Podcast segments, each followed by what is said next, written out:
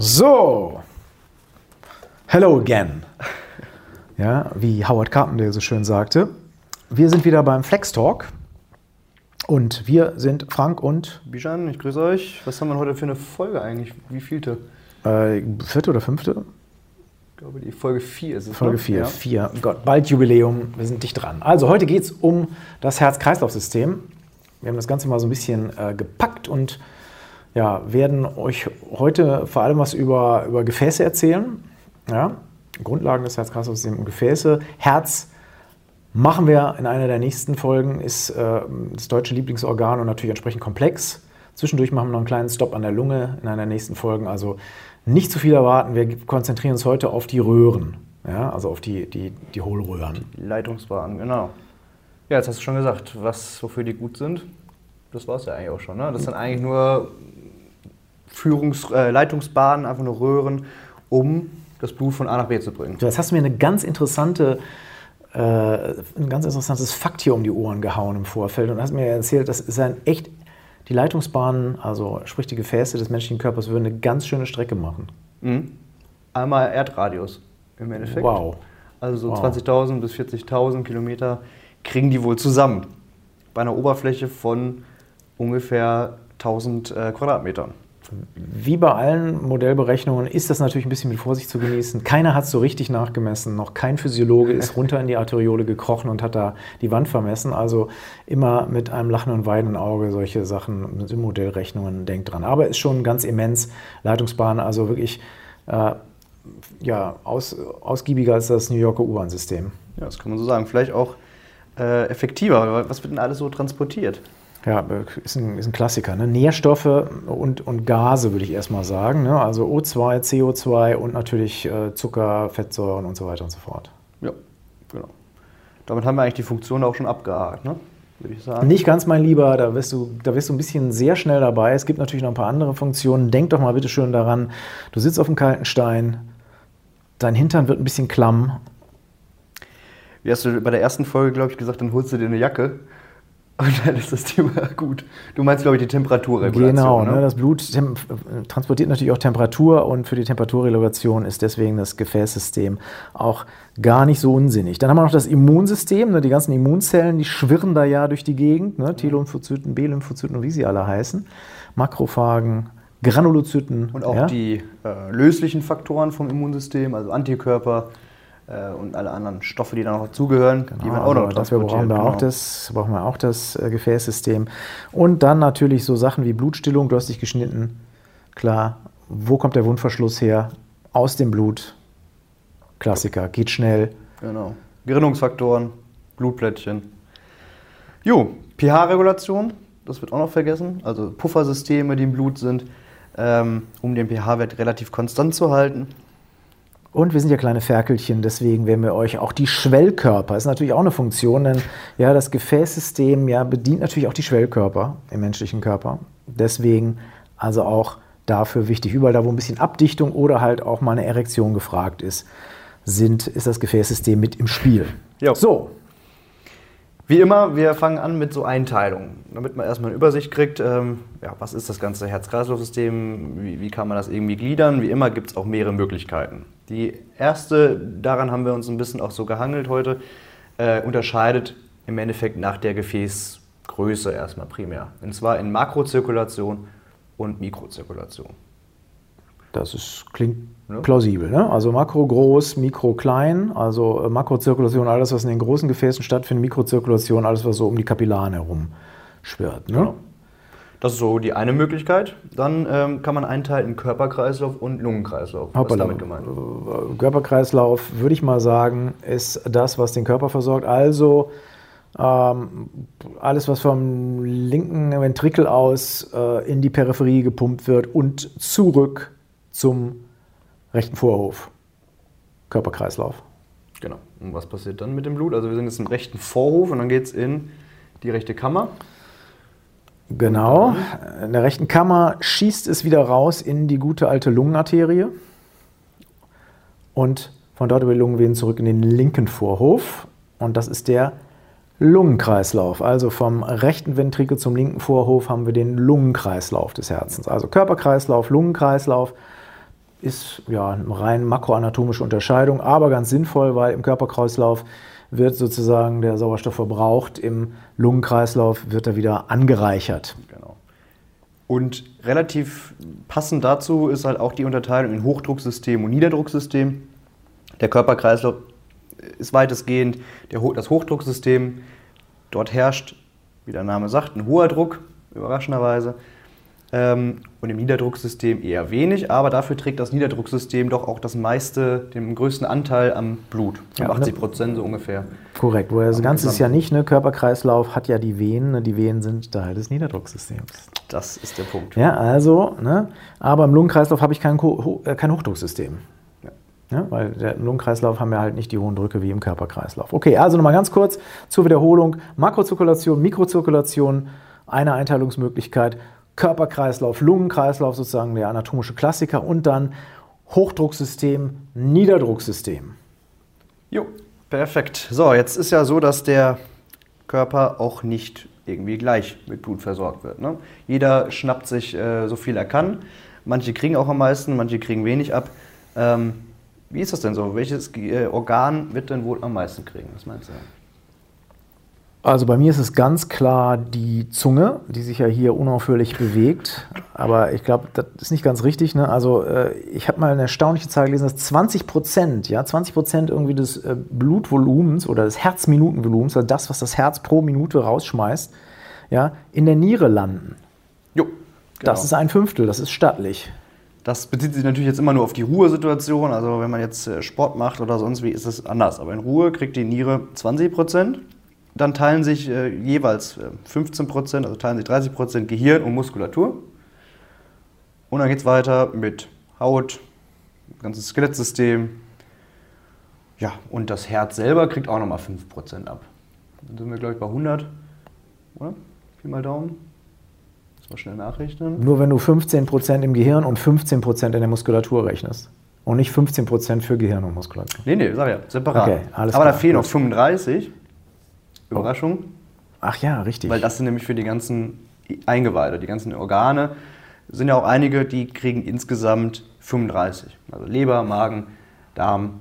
Haben ja auch eine ganze Menge Masse. Ne? Aber wenn es jetzt mal auf die Masse bezogen sieht, hier so Niere und Gehirn, wirklich die Raubritter unter den Blutverwendern, haben irgendwo den meisten Blutfluss und äh, kassieren auch meistens, sind deswegen auch, aufgepasst, später in die Klinik denken, die Organe, die bei einem Sauerstoffmangel oder bei einem Kreislaufstillstand am ehesten den Abgang machen. Also Klassiker, ne, Nierenversagen oder halt Bewusstlosigkeit beziehungsweise dann irreversible Nervenzelluntergänge im Gehirn, wenn die Zirkulation da zu lange aussetzt. Jo, top. So, wir haben gesagt, wir fangen jetzt so ein bisschen an mit der Makrozirkulation, also die großen Gefäße.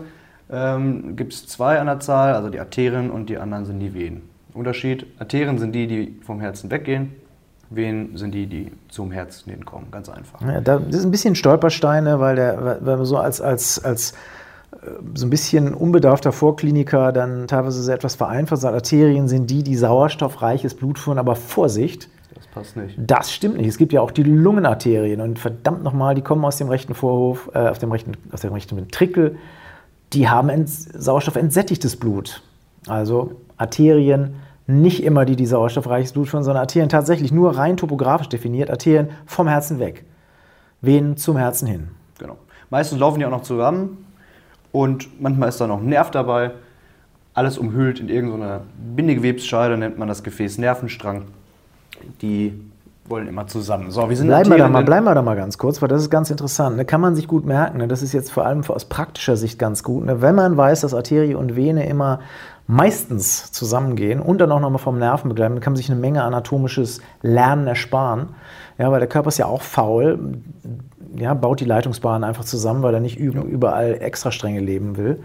Äh, und ähm, das ist eigentlich ganz gut, um sich Sachen auch zu merken. Meistens heißen die dann auch noch äh, gleich ja, äh, femoralis, Arteria femoralis. Nervus femoralis, ja. Und, und, dann kann man sich das irgendwie wunderbar merken. Die sind also als, als, als Dreier-Einheit dann relativ leicht auszuführen. Ausnahmen bestätigen natürlich die Regel, wie immer, klar, Logo. Es gibt auch Solisten, ja. Und auch äh, unter den äh, Arterien und Venen teilweise Gefäße, die halt dann kein Begleitgefäß haben. Aber diese, über diese äh, Vasa concomitantis, also diese Begleitgefäße, das kann man sich ganz gut merken. Da, wo eine Arterie ist, ist in der Regel auch immer eine, eine Vene.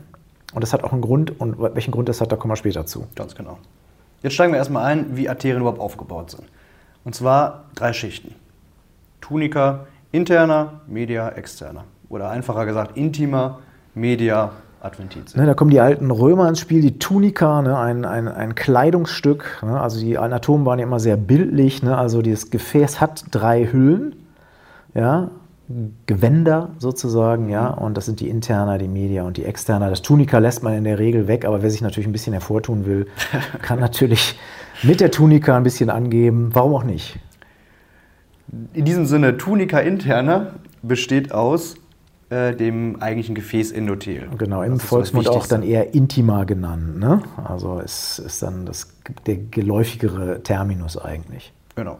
Das Endothel ist ein einschichtiges Plattenepithel und dient in erster Linie erstmal eine Barriere, um eine Barriere aufzubauen zwischen Blut und dem äh, umliegenden Gewebe. Aber es hat noch ganz viele andere Funktionen. Zum Beispiel sorgt es dafür, dass da auch kein Thrombus entsteht. Es kontrolliert den Gefäßtonus, es hat, spielt eine Rolle beim Fettstoffwechsel und so weiter. Also das Endothel ist sehr wichtig, insbesondere wenn es auch um die Erkrankung geht. Also wenn das Endothel nicht mehr so vernünftig funktioniert, äh, ist das eine der pathophysiologischen Hauptursachen für viele äh, Erkrankungen. Genau, zum allen voran die Atherosklerose. Man spricht dann auch, wenn das kaputt ist, von einer Endothelläsion. Also das ist was kaputt, eine Läsion. Ja? Und deswegen hat das Endothel eine schon ganz wichtige Auskleidungsfunktion. Denn wenn das Endothel fehlt, dann kommt dummerweise äh, das Blut, insbesondere das Gerinnungssystem, mit Faktoren in der Gefäßwand in Berührung, der es normalerweise nicht in Berührung kommen soll. Und dann kann es halt Probleme geben, wie zum Beispiel Plaquebildung oder Thrombose. Genau. Ja, die unterliegenden Schichten äh, enthalten dann ein bisschen Bindegewebe und äh, elastische Fasern. Haben auch alle noch einen Namen. Also das ist Stratum subendotheliale und dann gibt es dann noch eine Membrana Elastica interna, für die, die es genau wissen wollen. Das ist wie bei der Lamina propria, ne? Genau so, so wie im, im, Darm. Im ne? Darm, genau. Gut, Gut, und dann genau der gleiche Aufbau, auch da eine dicke Muskelschicht oder meistens die dickste Schicht, die Tunica media oder Kurzmedia. Ja, was macht sie? Muskeln stabilisieren die Gefäßwand. Der Leistungsträger in der Gefäßwand, die, die Media, ja, die, das Endothel eigentlich nur eine, eine, eine Barrierefunktion, aber jetzt bei der Media, da, das ist auch der entscheidende Unterschied ja, gegenüber den Venen, ja, die äh, nicht so viele Muskeln schlaff. haben, ja, die sind schlaff, die ja, während die Arterien richtig hochtrainierte Bodybuilder unter den Blutgefäßen sozusagen sind, ja.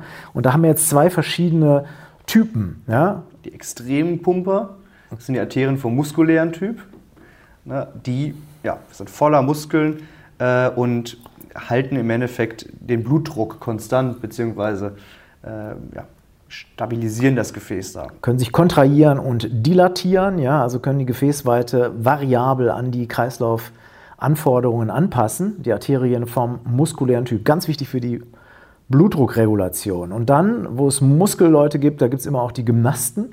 Genau. Das sind die elastischen, ja, also Arterien vom elastischen Typ. Ja, was machen die so?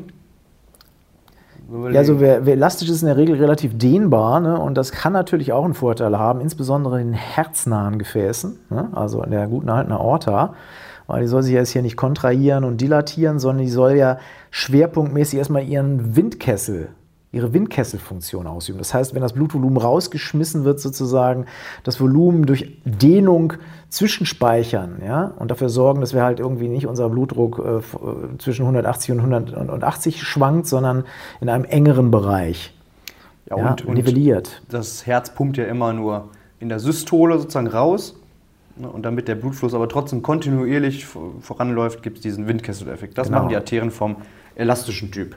Und wenn der halt nicht da ist, sprich die Arterien starr werden, dann haben wir genau das Problem, dass ich einen sehr hohen systolischen Blutdruckwert habe, weil das nicht mehr in die, über die elastische Funktion der Arterien aufgefangen wird. Plötzlich ältere Menschen höheren systolischen Blutdruck, Klassiker, ja, und habe eine sehr hohe Blutdruckamplitude. Deswegen ist diese Windkesselfunktion, also dieses Speichern quasi in Anführungsstrichen des Blutvolumens, ein wichtiger Aspekt und das machen die Arterien vom elastischen Typ. Perfekt, so, wir haben ganz außen dann noch eine Schicht, die, die haben wir jetzt fast vergessen, das ist die Tunica externa oder eigentlich wird sie meistens Adventitia genannt. Passt jetzt zum Advent, ne? Genau. Ne? Also jetzt kommt bald der dritte Advent, ja, und, und äh, das, die Adventitia ja, ähm, kommt auch von advenire. Ne? heran, herankommen. Lateiner. Ja. Herankommen, okay. Ja. Ja, was Würde kommt ich jetzt denn da so sagen. in der Schicht? Nerven, die die Gefäße versorgen, kleine Gefäße, die die Gefäße selber versorgen. Die Vasa vasorum, genau, Genau. also die Eigengefäße. Was man sich ganz gut merken kann bei den Arterien, das vegetative Nervensystem benutzt die Arterien ganz gerne, um die Nervenfasern zu ihren Erfolgsorganen zu bringen. Das heißt, ihr habt bei vielen Arterien habt ihr halt vegetative Plexi, oder Plexus besser gesagt, ist ja U-Deklination, verdammt, ja, an der Außenseite, die dafür sorgen, dass äh, die Nervenfasern quasi als so, so, so ein bisschen wie, wie. Hitchhiker ne? auf, der, Genau. auf der Arterie mitlaufen, äh, laufen, um dann halt zu den Erfolgsorganen zu kommen. Genau, Ja. richtig. Jawohl. Gut. Ich würde sagen, das war so der Grundaufbau von den Arterien. Ähm, wie immer gibt es noch so ein paar besondere Formen. Ähm, wir Ausnahmen bestätigen die Regel. Ja. Und zwar unterscheidet man einmal zwischen Netzarterien und Endarterien. Das musst du jetzt mal erklären. Netzarterien sind, steht einfach irgendwie miteinander in Verbindung. Also es entsteht ein Netz aus Gefäßen über Kollateralen. Bei Endarterien ist das nicht so ganz, die sind relativ alleine. Und dann gibt es anatomische Endarterien, die sind wirklich alleine. Das heißt, alleine, alleine sind das, das heißt, wenn, versorgen wenn, die, wenn, die, wenn, wenn die ausfallen, dann ist Dann ist finito. vorbei. Dann ja, ist dann, dann geht nichts mehr. Ist das Ende ist Gelände. Ja, Ende Gelände, deswegen Endarterie. Beispiel die Zentralarterie in der äh, Netzhaut. Arteria centralis retine. Das ist eine anatomische Endarterie. Wenn die mal zugeht, ja, dann hat man da ein Problem. Ist die Netzhaut platt. Dann gibt es noch funktionelle Endarterien. Da ist es vielleicht nicht anatomisch so, aber unterm Strich doch. Zum Also- Beispiel linkes, äh, linke Koronararterie, rechte Koronararterie. Schlappe Kollateralen, ja, funktionelle Endarterien, ja, haben zwei Kollateralen, anostomosieren mit anderen Gefäßen, aber in so geringem Umfang, dass sie im Prinzip Bei einem akuten Verschluss passiert nichts. Ja, also auch wie eine Endarterie, deswegen funktionelle Endarterie. Also Netzarterie, Endarterie haben wir verstanden. So, dann gibt es noch Sperrarterien. Was machen die denn? Sagt der Name, die können im Endeffekt aktiv einen Bereich einfach zumachen. Ähm, äh, wie, wie, wie, so ein, wie so ein Straßenschild stehen die da und da geht da gar nichts mehr durch. Wo, wo brauche ich das? Wo brauche ich eine Sperrarterie? Die gibt es einmal tatsächlich auch in der Fingerhaut. Das ist eine, die Frage, wofür man es da braucht, wahrscheinlich zur Temperaturregulation. Und äh, viel wichtiger, sag ich mal, ist im Schwellkörper. Ah, okay. Verstanden. Ja, und, dann, Ranken, Rankenarterien. Ja, Rankenarterie, ne, da steht die Ranke, denn die Ranke, die, die schlängelt so vor sich hin. Könnte ich mir vorstellen, dass das was mit der Längenausdehnung des Körperteils zu tun hat, in dem sie sich befinden. Also sozusagen Reservelänge. Ne? Die haben sich aufgeschlängelt und sind bereit, sich weiter auszudehnen, wenn sich um sie herum was tut. So, welches Körperteil wird denn länger? Ja, bei mir äh, wird's, äh, ist es bestimmt die Geduld, ja, aber ähm, du meinst sicher jetzt ähm, die Geschlechtsorgane, also im Wesentlichen Penis und Uterus, ja, klar, Uterus während der Schwangerschaft dehnt sich riesig aus und da brauche ich natürlich Reservelänge, ja, äh, um genau. die Uterusmuskulatur entsprechend zu versorgen. Super, ich würde sagen, Arterien haben wir abgehakt. Mach, geht's weiter mit Abgehakt, den Ab, abgehakt, abgehakt, ja, abgehackt, Eieiei, gehakt. Okay, Hammer. Kommt der ja? Pott. Ja. Das So. sind die Venen jetzt dann, ne? Die zweiten Mitspieler da bei der Makrozirkulation. Genau, wir sind immer noch in der Makrozirkulation für die, die jetzt den, den, den Anschluss verloren haben. Ich, wir holen euch wieder an Bord. Wir sind hier im Herz-Kreislauf-System, in der Disziplin Makrozirkulation, sind jetzt bei den Venen gelandet. Venen, nochmal ganz kurze Wiederholung, die Gefäße, die das Blut zum Herzen hinführen. Ja? Auch Lungenvenen, die sauerstoffreiches Blut führen, sind Venen, weil sie das Blut aus der Lunge zum linken Vorhof führen. Also Venen nicht immer nur mit sauerstoffentsättigtem Blut äh, Yes. koordinieren, ja? Stimmt nicht. Ja? Und wir haben auch vorhin gesagt, äh, Venen haben niedrigen Druck, gehören also zum Niederdrucksystem. Und entsprechend enthalten Venen auch einen Großteil der Blutmenge des Körpers. Also das sind Kapazitätsgefäße. Ja? Also das Blut gammelt quasi gar nicht so sehr in den Arterien rum, ja, da, da strömt es schnell durch. ist schnell. Ja, es ist wie, die, ist wie so ein Transitsystem, schnell, schnell weg damit. Und in den Venen ist erstmal so ein bisschen Laziness angesagt. Hier fließt man etwas gemütlicher, Genau. der Druck ist niedriger und ist zwei Drittel der Blutmenge sind in diesem, in diesem, in diesem äh, Venensystem etwa. Ja. So, jetzt hat das ja unterschiedliche Drücke. Ne? Also ähm, wir, müssen uns ja den, den Venen, wenn, wenn, die, wenn, das, wenn ich ein Gefäß jetzt keine aktiven Bewegungen ausführt, wird das, der Druck im Wesentlichen dadurch bestimmt, dass du als Mensch eigentlich auch so eine stehende Flüssigkeitssäule bist. Ne? Also Einfach die Schwerkraft, ne? Die Schwerkraft, ne? Genau. Das, nennt man auch hydrostatischen Druck, also einfach die Ausübung der Schwerkraft im Endeffekt auf die Flüssigkeitssäule. Äh, und entsprechend verhalten sich auch die Drücke ganz anders. Also wenn man jetzt aufrecht steht und sich den Druck in den äh, Venen der Füße anguckt, dann kann es auch mal bis zu 90 mm Hg gehen. Wenn man sich das am Kopf anguckt, dann ist es manchmal nur so 5 bis 10. Millimeter Hg, Millimeter Quecksilbersäure. Eigentlich sind wir schon beim Pascal. Leider Gottes kann sich das keiner merken, den guten alten Pascal. Deswegen die ärmlichen Mediziner, zu denen ich mich auch zähle und Bijan auch, wir müssen immer noch mit Millimeter Hg, also mit der guten alten Quecksilbersäure hantieren, weil für die anderen Sachen einfach nur schwer zu erwärmen sind für die SI-Einheiten. Ja? Also ganz wichtig, der Druck im Venensystem wird maßgeblich dadurch bestimmt, wo befindet sich die Vene eigentlich. Im Kopf, ganz oben auf der Flüssigkeitssäule, ist der hydrostatische Druck relativ gering. Und unten, klar, in den abhängigen Körperpartien, Unterschenkel, Fuß, steigt er dann halt. Und das stellt die Venen natürlich auch für so ein bisschen andere Leistungsanforderungen. Denn da, wo ein hoher hydrostatischer Druck ist, mit dem ich arbeiten muss, muss ich auch ein bisschen mehr arbeiten, um das Blut in diesen Bereichen eigentlich wieder nach oben zu befördern. Das ist gar nicht so einfach, ja?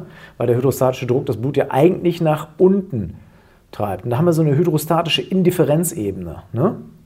Ja, das ist eine Ebene, ein Bereich im Körper, ein paar Zentimeter, also fünf bis zehn Zentimeter unter dem Zwerchfell, wo sich im Endeffekt gar nichts verändert. Also da kann ich hin und her, kann ich aufstehen, kann ich mich wieder hinlegen. Da bleibt der Druck in den Venen relativ konstant, so bei 5 bis 10 mm G. Okay. Unterhalb des Nabels sind die Verhältnisse relativ entspannt.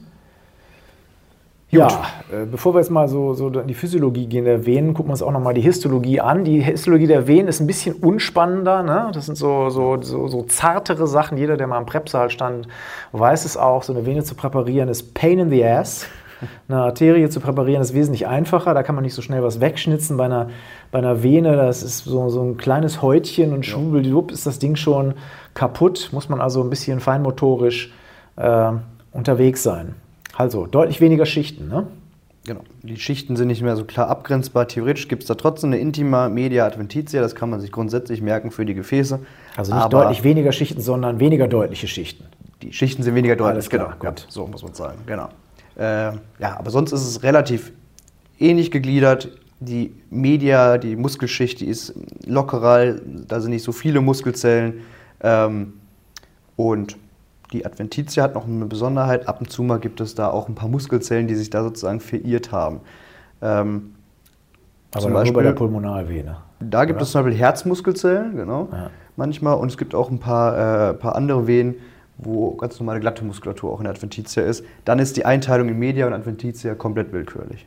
Okay, gut. Also nicht, so, nicht so klar gegliedert die Schichten genau. wie bei der Arterie, wo ich das ganz deutlich sehe. Jupp, so ist es. Ähm, jetzt noch eine Besonderheit, was die Arterien nicht haben, weil die brauchen das nicht, ja, die haben ja genug Druck sozusagen. Ähm, die Venen haben noch Venenklappen. Äh, die verhindern eigentlich nur, dass das Blut auch wieder zurückfließt. Das ist eine sehr sinnvolle Sache. Ne? Gerade wir hatten ja immer über den hydrostatischen Druck geredet. Ne? Ähm, Rückfluss wäre da ja tödlich. Ne? Also durch die Venenklappen verhindere ich im Prinzip, dass in den Venen eine riesige Flüssigkeitssäule steht, sondern die wird halt immer durch die Klappen unterbrochen und dadurch wird der hydrostatische Druck auch etwas egalisiert. Ja. ja? Und wenn die irgendwie mehr kaputt gehen, also eine Klappeninsuffizienz, ähm, passiert nämlich genau Folgendes. Die Venen werden größer, dehnen sich aus, man nennt das dann Krampfadern, sieht manchmal nicht so schön aus, ähm, kann auch ein paar Probleme machen. Deswegen immer schön laufen. Klappenpflege. Nicht, nicht einfach Klappenpflege, nicht einfach rumstehen die ganze Zeit, sondern immer ein bisschen beweglich sein, weil das den Venen auch hilft. Wir haben auch ein paar Sonderformen bei den Venen, genau wie bei den Arterien, wo wir die Rankenarterien, Netzarterien und so weiter und so fort hatten. Ähm, das sind die Drosselvenen. Was sind ja. denn Drosselvenen? Die heißen einfach so, weil die im Endeffekt extreme äh, Längsmuskulatur haben, also doch mal ausgeprägte ähm, Muskelschicht die sich so ein bisschen vorwölbt, auch in das Lumen. Ob die auch wirklich äh, kontrahieren können, das äh, weiß keiner. Beispiel für eine Drosselvene ist tatsächlich die, äh, die Portalvene zur Leber oder die Vena renalis. Ja gut, aber wenn, wenn, wenn, wenn, wenn, wenn da Muskeln sind, werden sie sich ja wohl auch kontrahieren. Ne? Also so ganz, so ganz unsinnig erscheint mir das ja Wahrscheinlich, nicht. Wahrscheinlich, ja. Ne? Sonst hätte die Natur da ja keine Muskelfasern hingebaut. So, und dann gibt es noch die Corpora cavernosa. Genau, das sind die Schwellkörper, haben wir schon öfters darüber gesprochen. Da sind weitlumige äh, Venen im Endeffekt äh, drin. Also es gibt die im, im Penis, es gibt die, äh, das Corpus cavernosum recti, also im Rektum, zur Abdichtung. Feinabdichtung ne, des Rektums, damit da keine Scheiße rausfließt sozusagen. Und? Ja, sozusagen, genau. Und dann gibt es noch Corpus cavernosum conchae, also äh, das ist ähm, in der Nase. Ähm, es gibt bestimmt noch viel mehr. Ja, und diese Blutzufuhr in diese venösen Schwellkörper wird dann reguliert durch die vorhin erwähnten Sperrarterien und durch ein paar andere Faktoren. Also da haben wir wieder die einen wichtigen Punkt ne, der, der äh, Funktion des äh, Herz-Kreislauf-Systems, der häufig vergessen wird. Ja, also diese Schwellkörper haben schon eine wichtige Funktion im menschlichen Körper und sind deswegen also ein Teil der Funktion des Herz-Kreislauf-Systems. So, yo, wir haben eben gesagt, die Venen haben nicht so viel Muskulatur, sind ein bisschen schlappe Kerle. Die Frage ist, wie kriegen wir es hin, dass unser Blut nicht irgendwo im Fuß versackt und da bleibt und rumlungert und wir so sehr schnell sehr dicke Füße haben und sehr wenig Blutvolumen, sondern wie kriegst du es hin, dass das Venenblut tatsächlich vorangetrieben wird? Das muss mir jetzt mal erklären, Bijan.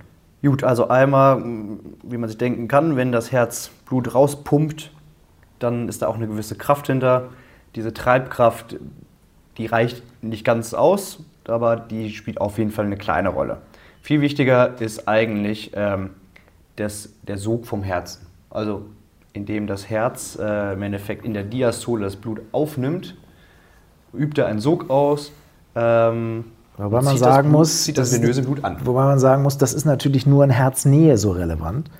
Ja, also der, unten am Fuß ist der Sog des Herzens nicht besonders das ausgeprägt. Nicht so viel. Ja, aber was machen wir denn jetzt am Fuß? Das war ja meine Frage. Da macht man folgendes: ähm, Da gibt es eine sogenannte Muskelpumpe. Also einfach durch Bewegung, durch die Kontraktion der Muskeln werden die Venen ausgepresst. So kann man es einem vorstellen. Fluschen durch die Klappe, Klappe geht zu, eine Etage höher gerutscht und das ganze Spiel wiederholt sich dann quasi. Ja. Also das Blut wird sozusagen Etage für Etage durch die Venenklappen hochgepumpt. Und jetzt ist noch was ganz Interessantes und deswegen, wir haben ja eben gesagt, Mensch, die Arterien laufen immer mit den Venen zusammen. Und das hat nämlich einfach einen Grund, weil die Arterien dehnen sich aus und wenn ich Arterie und Vene in einer Bindegewebsscheide habe, sorgt die quasi die Ausdehnung der Arterie dafür, dass die, in der Vene gleichzeitig durch diese Ausdehnung der Arterie das Blut hochgedrückt wird. Ganz genau, das nennt man ja? Arterien. Äh, Gegenstromprinzip heißt das. Mal. Genau, also ganz clever geregelt von der Natur, ja, die Gefäße einfach zusammenzunehmen, um die Kraft der Arterie quasi auszunutzen, um den Venen auch noch einen kleinen Schubs zu geben. Ja. ja. Gut, was noch eine Rolle spielt, äh, ja, hydrostatischer Druck äh, ist natürlich jetzt für die Fußvenen nicht so gut, aber für die Venen im Kopf ähm, oder im Halsgebiet macht das natürlich Sinn. Dadurch, durch den hydrostatischen Druck fließt das nach unten, jedenfalls wenn man steht. Genau, und vergiss mal nicht die Atembewegungen. Ne? Atembewegungen auch ganz wichtig. Intrathoracaler Druck, wenn der negativ ist, fließt es natürlich auch leichter durch die Kava hoch. Ja? Also wichtige Funktion müssen wir uns auf jeden Fall merken. In den abhängigen Extremitäten ist die Muskel, also in den abhängigen Körperpartien, also in den unteren Extremitäten, ist die Muskelpumpe. Ganz wichtiges Prinzip, um das Blut wieder Richtung Kopf zu treiben. Gut. Herz zu treiben, nicht Kopf zu treiben. Erstmal ins Herz. Erstmal okay, gut. So, wir hatten jetzt Arterien und Venen. Jetzt gibt es noch so ein, so, ein, so, ein, äh, so ein Sonderding. Das sind die Anastomosen. Die machen Verbindung. Ne? Verbindung zwischen Arterien und Arterien oder zwischen Arterien und Venen, aber ohne dass da irgendeine zwischengeschaltete Mikrozirkulation. Also einfache Kurzschlussverbindungen im Prinzip. Direkte Kurzschlussverbindung, ja. genau. Zwischen zwei Arterien findet man zum Beispiel ähm, am Hohlhandbogen, also Arcus palmaris, ähm, oder auch im Gehirn, Circulus arteriosus, also Verbindungen zwischen den einzelnen ähm, Arterien. Auch ganz wichtig, ne, haben wir fast an allen Gelenken, Rete articularis, ja, also ein Gefäßnetz, ein arterielles Gefäßnetz an den Gelenken, weil die verändern ständig ihre Position. Da könnte ich, wenn ich das nur eine Arterie versorgen würde, leicht mal was abklemmen in Extension oder Flexion. Deswegen haben wir da so eine Art Luxusversorgung. Die Arterien sind stark untereinander verstrippt. Das heißt, wenn an einer Stelle eine abgeklemmt wird, kann halt die Nachbararterie sofort dafür sorgen, dass hier ähm, die Gewebe dann entsprechend mit Sauerstoff und Nährstoffen bedient werden. Perfekt, ja. Und die Arterienverbindungen äh, zu den Venen, also die arteriovenösen Anastomosen, ähm, ja, die sind dafür da, dass man im Endeffekt diese Kurzschlussverbindungen, die man kurz an- und ausschalten kann, je nachdem, wie die lokale Blutversorgung sein muss. Also wenn man wenn der Körper nicht möchte, dass das ganze Blut in die Finger gelangt und dort die Wärme abgegeben wird, äh, sondern lieber die Wärme im Körperinneren bleibt, dann kann man sozusagen da die Kurzschlussverbindung ausschalten. Also, also, also aus höheren Ursachen, ne? weil sonst wäre es auch ein bisschen schwachsinnig, also das Blut durch die Arterien erstmal in die Peripherie zu pumpen und dann schwuppdiwupp in die Vene rüberzuleiten. Macht ja wenig Sinn, ja? Genau. Ähm, weil äh, wäre re relativ großer Aufwand, aber wenn beispielsweise Wärme für Wärmeregulation äh, es notwendig ist oder aus anderen Gründen, kann dann halt sozusagen die Kurzschlussverbindung befleißigt werden, um das Blut andernorts umzuleiten. Das ist wie im Straßenverkehr. Jawohl. Gut, Vielleicht sagen, an der Stelle noch eine kleine mhm. Anmerkung. Anastomosen sind nicht nur anatomisch gegebene Kurzschlussverbindungen, sondern es gibt natürlich auch künstlich geschaffene Anastomosen. Ja, also sogenannte Shunts. Ja, mhm. ähm, habe ich beispielsweise bei äh, Leuten, die eine Dialyse haben. Diese Shunts dienen meist dazu, einfach ein größeres Blutreservoir zu schieben. Äh, das heißt, ich kann einfach äh, beispielsweise die Dialyse einfacher anschließen an einen Shunt, als wenn ich jedes Mal ähm, sozusagen ein Gefäß suchen müsste. Genau. Also auch Schandverbindungen sind Anastomosen, aber natürlich keine natürlichen, sondern künstlich geschaffene. Da sind wir mit der Makrozirkulation soweit durch, ne? Würde ich sagen, ja. Jetzt gucken wir uns nochmal kurz an, worum es da eigentlich wirklich geht, weil im Endeffekt haben wir jetzt nur die, die Autobahn besprochen, aber nicht, wo am Ende das Ziel ist. Der Schließlich Feldweg. muss ja irgendwas mit dem, mit dem Blut auch passieren am Ende. Der, der Feldweg, genau, genau. ja. Also schalten, knipsen wir jetzt mal das Mikroskop an. Histologen aufgepasst. Wir steigen jetzt in die Feinheiten ein. So, jetzt haben wir äh, eben von Arterien gesprochen. Und den, jetzt haben wir ja quasi, das, da endet ja die ganze Nummer in der Mikrozirkulation. Jetzt haben wir aber sozusagen noch Verbindungsstrukturen zwischen den Arterien, die wir jetzt makroskopisch irgendwo so schön differenzieren können, und den eher kleineren Gefäßen, die ich jetzt also mikroskopisch besser differenzieren kann. Und dann sind die Arteriolen ne, im zuführenden Schenkel. Genau. Es geht in die Arteriolen rein. Äh, theoretisch geht es dann weiter in die Kapillaren und dann wieder über die Venolen zurück in die größeren Venen dann. Ja, also Arterie, Arteriole, Kapillare, Venole, Vene. Gut. Fünf Stationen. Jawohl. Könnte man meinen. Meistens ist es auch so, es gibt aber noch ähm, eine Zwischenstufe. Und zwar ist bei den Arteriolen so, dass die noch ein bisschen äh, eine richtige Schicht glatte Muskulatur enthalten. Die Metarteriolen gibt es da noch, die sind so zwischengeschaltet. Met ist ja meistens irgendwie was dazwischen, da muss mich jetzt korrigieren wenn ich da äh, falsch liege. Metbrötchen, ja, zum Beispiel. auch was dazwischen. Ja, klar. Metarteriolen sind also kleinere, nochmal noch mal, so, so ein Zwischending zwischen Kapillare und Arteriole. Ne? Und die Arteriole, die ist etwa 10 bis 25 Mikrometer ja, äh, Durchmesser, ja, also schon ziemlich klein. Passen gerade mal drei Erythrozyten nebeneinander, also 25, naja, knapp drei nebeneinander äh, durch. Ja. Hat eine Schicht glatter Muskulatur und das sind jetzt Widerstandsgefäße. Ne? Was heißt das denn jetzt? Äh, Widerstandsgefäße. Außerparlamentarische also Opposition. Ich wollte gerade sagen, die äh, rebellieren oder was machen die für Widerstand? Ah, nee, den, den, den äh, Gefäßwiderstand erhöhen die. Ne? Das heißt also, sie tragen ganz gewaltig auch zur Blutdruckregulation bei. Genau, die können aktiv kontrahieren, ähm, durch den Sympathikus zum Beispiel. Die können auch aktiv sich entspannen durch äh, ja, metabolische Faktoren, durch Stickstoffmonoxid und was auch immer. Liegt genau. ja auch nahe, die Widerstandsgefäße ganz nah ans Gewebe ranzubringen, weil da das Gewebe weiß am besten, wie viel Blut es braucht und muss auch in der Lage sein, die Durchblutung zu steuern. Deswegen macht es Sinn, die Widerstandsgefäße nah an die versorgten Gewebe zu liefern, damit das Gewebe einfach auch ein Mitspracherecht hat und nicht einfach mal angeliefert wird von oben, ja, per Ordre de Mufti und, ja. und dann irgendwie äh, nicht, nicht so äh, mal zu viel, mal zu wenig ankommt die sind nah beim Volk. Genau. Richtig. Ja. Und dann die Metarteriolen, wie gesagt, das sind nur zwischengeschaltete äh, Segmente, die ähm, auch aktiv äh, kontrahieren können, die im Endeffekt auch den ganzen Blut, die ganze Blutzufuhr stoppen können. Vielleicht noch eine Sache, wer regelt das? Also wie entscheidet, äh, wer entscheidet, ob die Arteriole sich äh, kontrahiert oder nicht?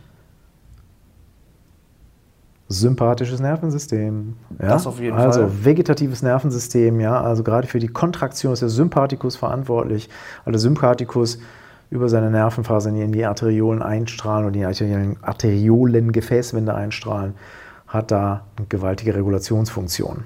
Jupp. Die wir alle wissen, die wir bleich werden, wenn wir Angst haben. Genau. Dann geht es weiter in den eigentlichen Bereich. Da findet ja der Stoffaustausch statt. Äh, das sind die Kapillaren.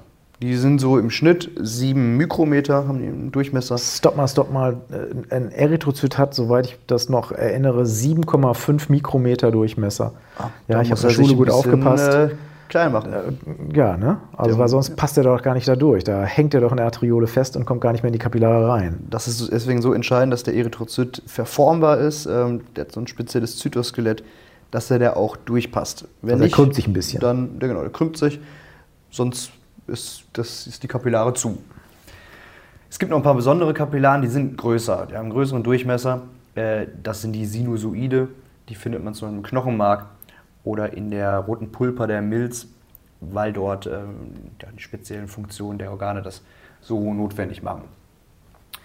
Ähm, Ja, was, Wie- was ist denn jetzt so eine Kapillare? Also ist das jetzt auch so ein dicker Brollo wie eine Arterie oder, oder wie sieht das histologisch aus? Erzähl mal. Ja, wir hatten ja bei den Arterien und bei den Venen eine Intima Media Adventitia. Das gibt es jetzt hier bei den Kapillaren nicht. Da ist im Endeffekt nur eine Endothelzelle mit ihrer Basalmembran. Und dann gibt es noch so spezielle äh, Zellen, die heißen Perizyten. Äh, das ist so eine Zwischenstellung aus Muskel und Fibroblast. Also die können sich kontrahieren, die, äh, die hemmen die Angiogenese, also die, die Neubildung der Gefäße, die stabilisieren die Kapillaren, also die haben da alle möglichen zusätzlichen Funktionen. Also eine Kapillare ist also ein ziemlich zartes Gefäß, ja, also besteht im Prinzip nur aus Endothelzellen, Basalmembran und das war's Ja. mit diesen Hilfszellen. Ne? Jetzt habe ich aber unterschiedliche Endothelien. Ne? Also hast du mir eben äh, im Vorfeld so ein bisschen äh, irgendwie äh, zugeraunt, damit ich jetzt hier nicht wie ein kompletter Idiot dastehe. Also wir haben drei verschiedene Endothelien. Jetzt bitte äh, erzähl dir doch mal unseren Hörern, was sind die? Genau, es gibt einmal das kontinuierliche, das heißt, da sind ja, fast gar keine Lücken zwischen den Zellen, zwischen den Endothelzellen. Da sind so mini, minimale Spalten, 10 Nanometer groß oder so. Ähm, und das ist so der Sta das Standardendothel. Ja, das Wo finde ich das? kontinuierliche Endothel, das findet man fast überall, im peripheren Nervensystem, im äh, zentralen Nervensystem, in Muskeln, Knochen, im Lunge, Herz, Fett, Gewebe. Okay, Also kontinuierliches. Epithel, kontinuierlich, das heißt wenig Unterbrechungen dazwischen und wenn dann nur wirklich nanomikroskopisch kleine, ja, ansonsten wie eine durchgehende Wand. Genau. Dann geht es jetzt so eine Stufe weiter, da sind es schon so kleine Fensterchen, also Fenestrae, entsprechend nennt man das auch fenestriertes Endothel. Ähm, ja, die Lücken sind zwar ein bisschen größer, aber da ist trotzdem so eine Zuckerschicht dazwischen, also Glykocalyx nennt man das, oder Diaphragma. Du meinst jetzt Oligosaccharide und Polysaccharide, ja, also Zucker Genau. klingt so ein bisschen Ja, so nach einem. Hobbychemiker. ja. ja, also, ne, also Saccharide, ja, äh, die was machen genau? Die sind negativ geladen, das heißt, alles, was negativ im Blut rumschwirrt, äh, kann auch nicht rein. Ah, okay, macht Sinn. Das findet man eigentlich an den meisten Organen, die ganz, viele, äh, ganz viel Stoffaustausch machen müssen. Also Drüsen, jetzt äh, im, im Magen-Darm-Trakt die Lamina propria oder in der Niere die peritubulären Zellen. Also stoffwechselaktive Organe. Also je mehr Moleküle da durchgepumpt werden müssen, desto offener macht sich das Endothel. Ja? Genau. Also verklemmtes Endothel ist kontinuierliches Endothel, offenes, Standard. weltoffenes Endothel ist fenestriertes Endothel. Und jetzt kommt das extrem, äh, äh, extrem offene, das ist das diskontinuierliche Endothel. Das hat richtige Löcher, wo auch die Basalmembran zum Teil fehlt. Und das findet man jetzt zum Beispiel in den Sinusoiden der Leber, im Knochenmark. Der Grund, ganz einfach, da müssen ja auch richtige Zellen durch. Die müssen aus dem Knochenmark, die da produziert werden, in das Blut. Und die passen nicht durch so, eine, durch so ein kleines Fenestre, was wir gerade hatten, sondern die brauchen auch mal ein größeres Loch. Und das ist das diskontinuierliche Endothel. Das Mottenfraß-Endothel, ja, da passt alles Mögliche durch. Also da ist die Konsistenz aufgegeben. Gut, also das meiste läuft über Diffusion. Also schwirrt einfach äh, von Du, A nach du bist B. ja schon bei der Funktion ne, des, der, der, Kapillaren. Ne? Genau, also gut, ja. wir sind jetzt auf der Kapillaren, wir haben die Kapillaren abgehakt, anatomisch, histologisch. So, jetzt gucken wir uns die Physiologie mal an. Was machen die? Genau, was ist die eigentliche Funktion? Diffusion. Und Filtration. Und Filtration, stimmt. Also mehrere Liter am Tag werden auch noch filtriert. Ähm, ja, was passiert denn dann, wenn du jetzt, äh, sag ich mal, aus der Kapillare, das in das umliegende Gewebe, wenn das da rausläuft, Du pumpst und pumpst und zurück, pumpst, ne? kriegst das fetteste Ödem aller Zeiten, ja, verwandelst dich in einen Wasserballon in kürzester Zeit und stellst fest, Das es mit dem- nicht gewesen das, sein. Das kann es nicht gewesen sein. Kommando zurück, also es muss Rückrausoptionen geben. Genau. Das meiste wird auch rückresorbiert. Nicht alles, 10% nicht. Und äh, ja, Ins Interstitium. Ne? Wohin Und was damit? passiert mit dem Wasser, mit dieser Flüssigkeit, die interstitielle Flüssigkeit, die muss ja auch abtransportiert werden. Wer übernimmt das? Das übernimmt das Lymphsystem. Machen wir wir nicht dieses. Mal, machen wir ein anderes Mal. Ne? Abwarten, genau. Ja, Cobra übernehmen Sie also alles, was sozusagen nicht von den Venolen oder vom venösen Schenkel des Kapillarsystems wieder aufgenommen werden kann, muss halt über die Lymphe eingesammelt werden. Genau. Das Ganze ist abhängig von den einzelnen Drücken, die da herrschen. Wir hatten ja vorhin schon mal den hydrostatischen Druck erwähnt, der spielt natürlich auch in den Kapillaren eine Rolle. Und dann gibt es noch ein anderer Druck, der ganz wichtig ist, das ist der kolloidosmotische oder auch onkotische Druck nennt man das.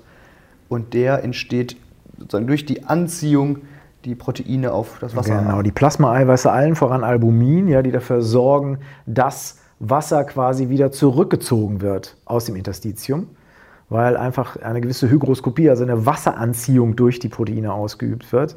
Wenn ich diesen Druck nicht hätte, der ist also ganz wichtig, deswegen haben wir auch so viele Plasmaproteine, hätte ich ein Problem, wenn das Wasser nämlich einfach im Gewebe versacken würde und nicht wieder in die äh, Kapillaren zurückströmen würde, weil das Gewebe selbst kann ja nicht dafür sorgen. Sozusagen die Zellen können sich nicht mal eben zusammenziehen und das, das äh, Wasser wieder in die Kapillare zurückpumpen. Dafür ist der kolloidosmotische Druck ganz wichtig, der quasi den hydrostatischen Druck entgegenarbeitet. Das ist eine Ursache dafür, warum zum Beispiel bei einer Leberstörung, das heißt weniger Proteinbildung, weniger Albuminbildung, auch Ödeme entstehen in Form von Aszites zum Beispiel, also Flüssigkeit, Ödeme im, im Bauchraum.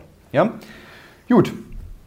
Jetzt haben wir die Kapillaren, also der eigentliche Stoffaustausch und Gasaustausch ist gemacht. Das Blut muss jetzt wieder zurück. Jetzt geht's auf die Heimreise, liebe Freunde. Genau.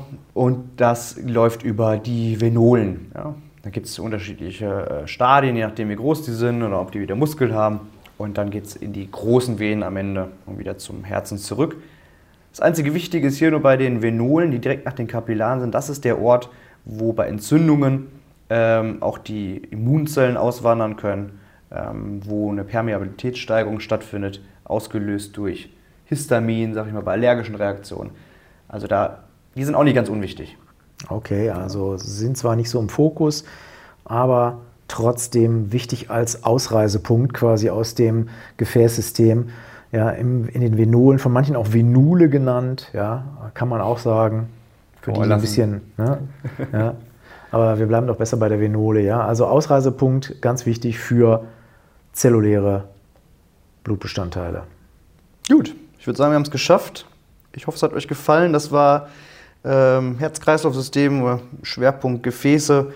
Und ähm, ja, wenn es euch gefallen hat, dann hinterlasst mal einen Kommentar. Wir würden uns freuen, ja, vor allem natürlich über positive Bewertungen. Negative bitte, bitte äh, privat an uns richten.